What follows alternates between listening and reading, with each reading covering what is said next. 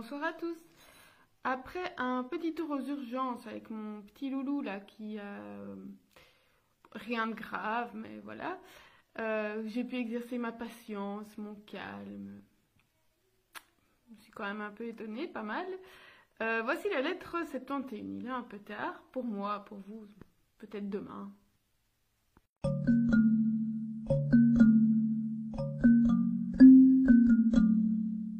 Lettre 71. Sénèque dit à Lucilius que quand on demande conseil à quelqu'un, euh, le temps que la réponse arrive, surtout quand c'est par lettre euh, pour euh, Sénèque, le conseil n'est plus valable parce que bah, parfois on a décidé de faire autre chose et puis il est trop tard et puis la, situation ne s'y prête plus. Il dit que le conseil, en fait, ça doit naître sous la main, sous manu. Il dit comme on dit. Donc vraiment à l'instant ou même on, on, le pense. Et il dit si tu n'as personne euh, à qui demander conseil, demande-le à toi-même. Et il dit si tu veux savoir ce qu'il faut fuir ou ce qu'il faut suivre, regarde vers le summum bonum. C'est lui qui doit être euh, ton guide. Toutes nos actions doivent lui être conformes.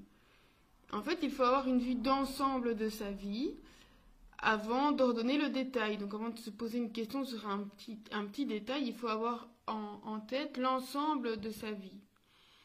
Comme le peintre, par exemple, avant, euh, c'est d'avant ce qu'il veut faire. Il a une vue d'ensemble de ce qu'il veut faire. Nous ne devons donc pas nous concentrer sur des parties de vie, mais euh, plutôt sur la vie entière, comme un tableau. L'archer, lui, alors on a souvent cette euh, métaphore de l'archer, L'archer va s'assurer d'abord du but à atteindre avant d'ajuster sa main.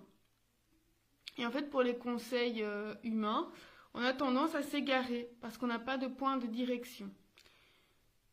Et il dit, Sénèque nous dit qu'il n'y a pas de vent pour celui qui ignore où est son port. Il n'y a pas de bon vent. Donc si on ne sait pas vers où aller, évidemment, le vent ne va pas nous y mener, bien sûr.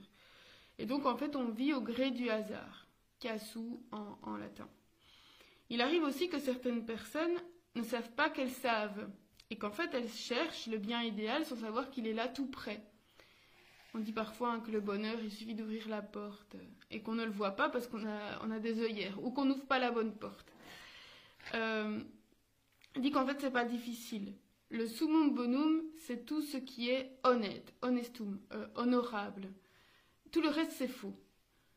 Et donc, si tu as pour la vertu un amour passionné, alors j'ai découvert le mot, le verbe adamare, donc adamo, euh, parce qu'il dit que amare, aimer, c'est pas suffisant, il faut vraiment aimer passionnément la vertu. Tout ce qu'elle aura touché sera pour toi euh, Faustus et Félix. Donc Faustus c'est favorable et Félix c'est heureux, euh, chanceux. Les maladies, les tortures, tu pourras les tourner en bien si tu parviens à les dominer.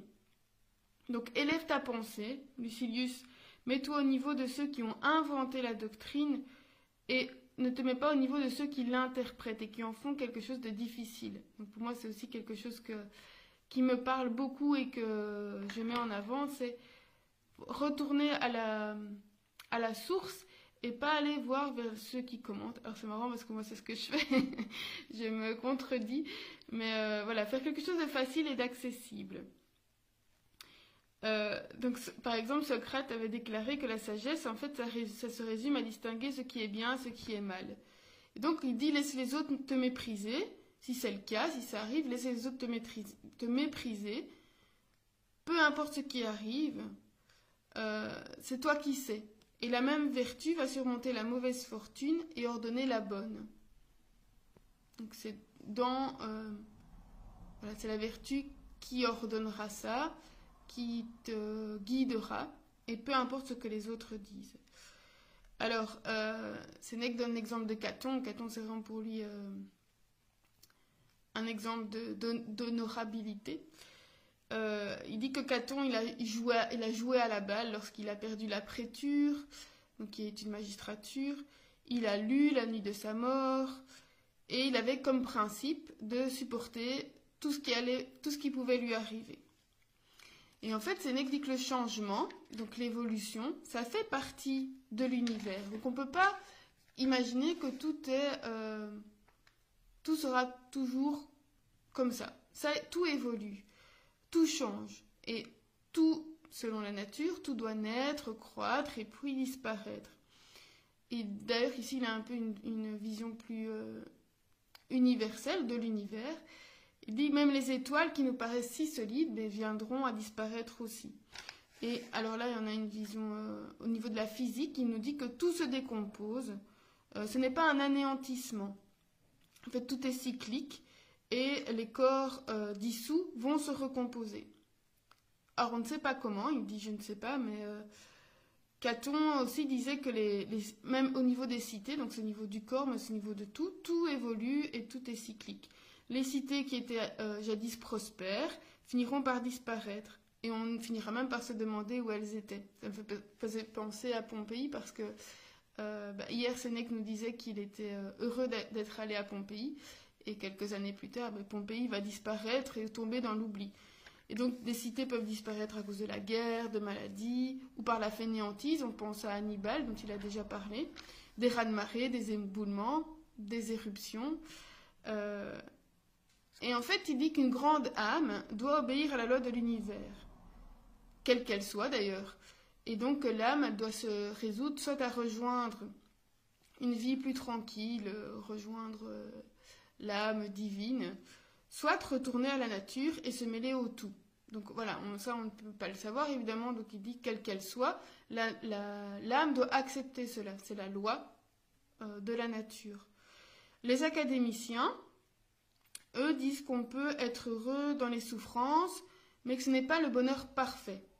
Alors pour Sénèque, c'est hors de question cette idée de bonheur imparfait.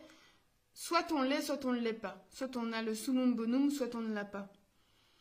Et donc il dit que si on n'est pas heureux complètement, c'est qu'on n'est pas dans le summum bonum. Euh, pour lui, la vertu ne dévie pas et tout est soumis à son jugement. Il n'y a pas de degré. Donc en fait, ce qui est rebutant, ce n'est pas l'épreuve en soi par nature, mais l'idée qu'on s'en fait. Euh, comme pour quelqu'un de paresseux, le travail, pour lui, c'est horrible, alors que pour quelqu'un d'autre, ben, ça va être quelque chose d'agréable. Euh, voilà, c'est vraiment l'idée que chacun se fait. Et donc, il ne faut pas voir dans les choses, euh, donc le vice, il ne faut pas le voir dans les choses, mais c'est ce qui, en fait, est en nous. Le vice est en nous et pas dans les choses. Ça me faisait penser à, on dit souvent dans tout ce qui est développement personnel que les événements en soi sont neutres et que c'est l'idée qu'on s'en fait qui, est, euh, qui va donner une couleur à cet événement-là. Et en fait, il dit le sage sait qu'il est capable de supporter le fardeau, rien ne le diminue. Alors oui, ce n'est pas un surhomme, il a un corps sensible, et donc il va avoir euh, en premier lieu une réaction. C'est ce qu'il fait de cette réaction qui détermine s'il est sage ou pas. Euh, donc dans, le sage, ben, dans tout homme, il y a deux parties, une partie irrationnelle qui ressent la douleur et l'autre rationnelle qui a des principes inébranlables, qui est intrépide et indomptable. Voilà. Et donc, c'est dans cette partie-là que, que, réside pardon, le summum bonum. Alors, ce summum bonum, donc il n'est pas complet, mais il est possible de rétrograder si on relâche l'effort. Mais pour celui qui est parfaitement heureux, donc qui atteint euh, la, sagesse, euh, il peut aimer les choses désagréables si elles sont le prix d'un noble devoir. Donc si ça peut lui permettre d'atteindre, de, de, faire quelque chose d'honorable, il peut arriver à même à aimer les choses désagréables. Donc, la vertu n'est pas quelque chose hors de la nature, et le sage, car il est un humain, a un corps sensible. Mais pour nous, qui sommes euh, soit ignorants, soit progressants, pour nous, c'est difficile de résister comme lui, car ces principes que lui a, ces principes inébranlables, mais nous ne sont pas encore tout à fait attachés à notre corps. Alors il donne l'exemple, je trouvais ça euh, intéressant, comme la laine qu'on va teindre. Alors, soit la teinture va s'imprégner jusqu'au cœur de la laine et euh, la laine sera imprégnée pour toujours, soit elle va juste imprégner la surface. Et il dit que si euh, la vertu n'imprègne pas complètement l'âme tout entière, eh bien, on ne peut pas faire honneur complètement à ses promesses. Elle ne fait pas complètement honneur à ses promesses. Euh, donc, il faut vraiment être imprégné complètement.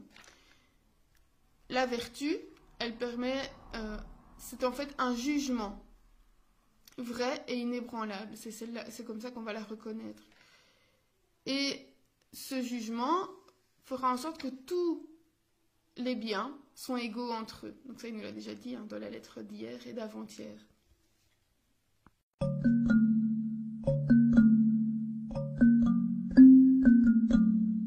Donc pour le progressant, le proficien, c'est donc celui qui est sur le chemin, il lui arrivera de vaciller, parfois de glisser, de tomber.